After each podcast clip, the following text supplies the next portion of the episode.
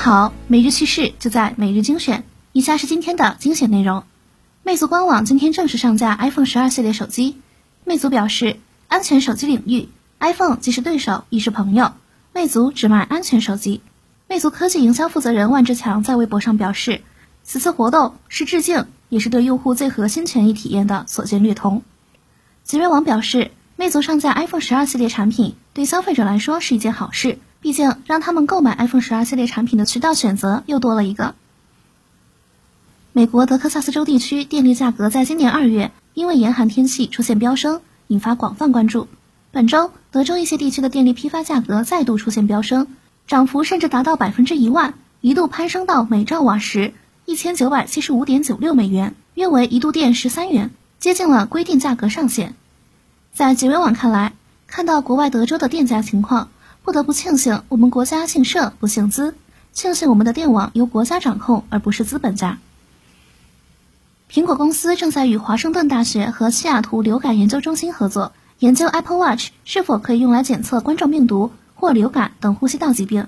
据悉，该研究主要想尝试检测呼吸道疾病的早期迹象。参与研究的用户将会得到一个免费的在家的鼻腔拭子，以及一块 Apple Watch，用来进行一些额外的健康测量。极微网认为，未来智能穿戴设备的发展必然要跟人体的健康检测绑定在一起，而苹果就是先行者，建议国产厂商跟进。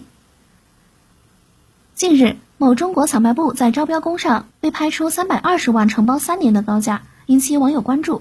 网友质疑这会使小卖部物品价格太高。该校工作人员介绍，学校有三千多学生，小卖部招标是相关部门统一组织的，没想到拍出这么高价。据该校发布的招标公告显示，小卖部面积一百平米，起拍价六十八万元。极微网表示，学校的食堂和小卖部都是肥差，而且属于独家买卖，这个三百二十万不意外，学校有点额外收入也属于正常，反正好好教书育人就行。在日本正式宣布从二零二三年起将核废水排入大海之后，韩国民众对于日本海鲜产品的排斥情绪立即高涨起来。销售水产品的韩国商户也难掩愤怒之情。一些从业多年的老商户表示，每当出现与日本核废水相关的新闻报道，很多顾客就会立刻拒绝购买日本水产品。这次也不例外。在极微网看来，对于日本这个国家，除非有破鼓万人锤的形式，才会有一点点反思和改变，否则韩国的抵制就没有太大的影响。以上就是今天的全部内容了，感谢大家的收听，我们下期再见。